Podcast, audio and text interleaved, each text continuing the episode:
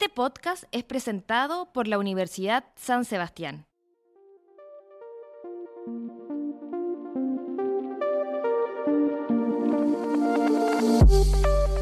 Bienvenidos y bienvenidas a un nuevo capítulo de La Jornada Podcast. Hoy nos encontramos con Alejandro Janiszewski Gómez. Vamos a hablar hoy día de la relación entre una mala alimentación y la pérdida de la audición.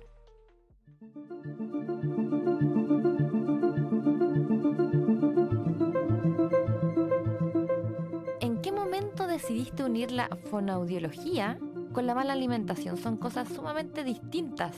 La presbiacusia, de alguna forma, es una pérdida auditiva que se genera por los efectos acumulativos de la edad. Pero además de la edad, existen otros factores de riesgo que también pueden afectar la audición. Dentro de esos factores de riesgo tenemos factores como, por ejemplo, el sexo, factores genéticos, por ejemplo, factores también del contexto. Y en ese caso tenemos, por ejemplo, la exposición a ruido laboral, la exposición a ruido también recreacional, porque hoy día escuchar, por ejemplo, música también afecta la audición y sus efectos se acumulan en el tiempo y eso obviamente daña la audición a largo plazo. Y también el fondo tenemos, por ejemplo, enfermedades como la hipertensión y también la diabetes, que puede afectar la audición, y también la mala alimentación.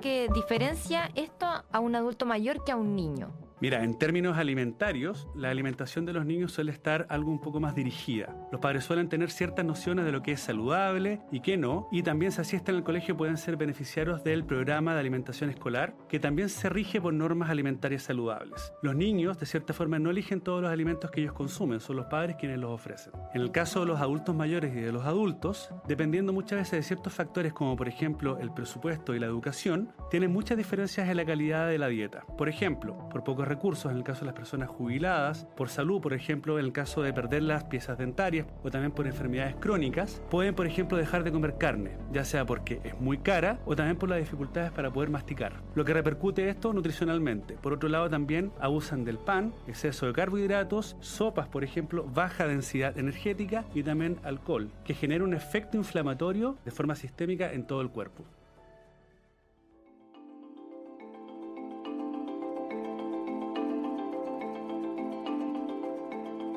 Cuéntame un poco junto a quién o a quiénes trabajaste en esta investigación.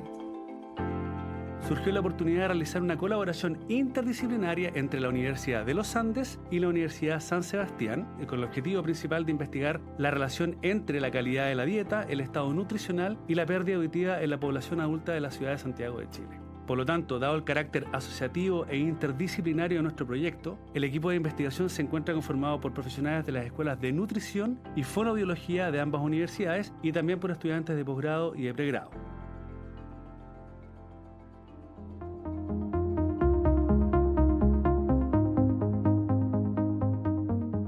¿Qué te hizo llegar a la conclusión de que ambas cosas, la alimentación y la audición, estaban unidas?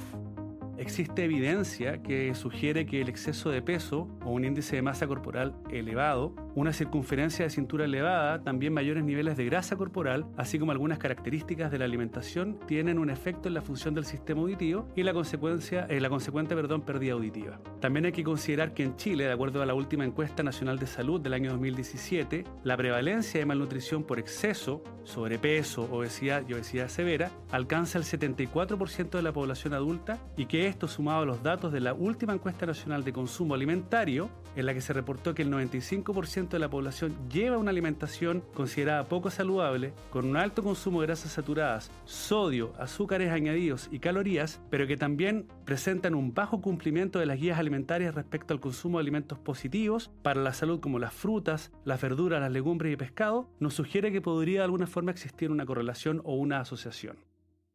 Este es un proyecto que nos adjudicamos este año, hace un par de meses atrás, por lo tanto estamos todavía en la etapa de implementación. Ya elaboramos un pequeño piloto con 15 participantes. Estamos todavía en el proceso de esos análisis en el fondo de resultados preliminares, pero lo que te puedo contar ahora es que, bueno, tenemos los fondos, contamos con la aprobación ética de ambas universidades. No obstante, nos encontramos en este proceso de invitar a la gente a participar en el estudio. ¿ya? Y la gente lo puede hacer tanto en la Universidad de los Andes como en la Universidad de San Sebastián.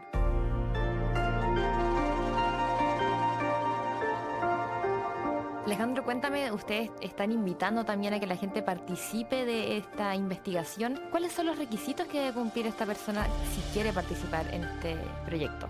Estamos en este momento invitando a personas sobre 50 años que sean en general sanas, que no presenten ningún problema cognitivo, por ejemplo, ningún problema de memoria, ninguna demencia, por ejemplo, que no tengan algún diagnóstico de hipertensión o si hay una hipertensión y una hipertensión que sea controlada, que no presenten diabetes, por ejemplo personas que sean o que, que, sospechen que pueden presentar un problema de audición pero nunca se han hecho una evaluación auditiva, personas que francamente no tienen ningún problema de audición o personas que ya fueron diagnosticadas con algún problema de audición y que hayan sido evaluadas por un profesional en los últimos 12 meses. Todas esas personas pueden participar del estudio. Lo que vamos a hacer es que le vamos a realizar nuevamente un perfil auditivo, vamos a realizar una evaluación auditiva completa Vamos a realizar también ciertas medidas antropométricas que en el fondo las realizan estudiantes de posgrado y pregrado de nutrición, más vamos a aplicar una encuesta nutricional bastante exhaustiva y de esa encuesta vamos a sacar ciertos indicadores que pretendemos de alguna forma correlacionar o asociar con la pérdida de la audición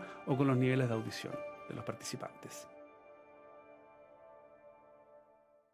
Este podcast fue presentado por la Universidad San Sebastián para los desafíos de Chile, la educación es nuestra respuesta. Universidad San Sebastián.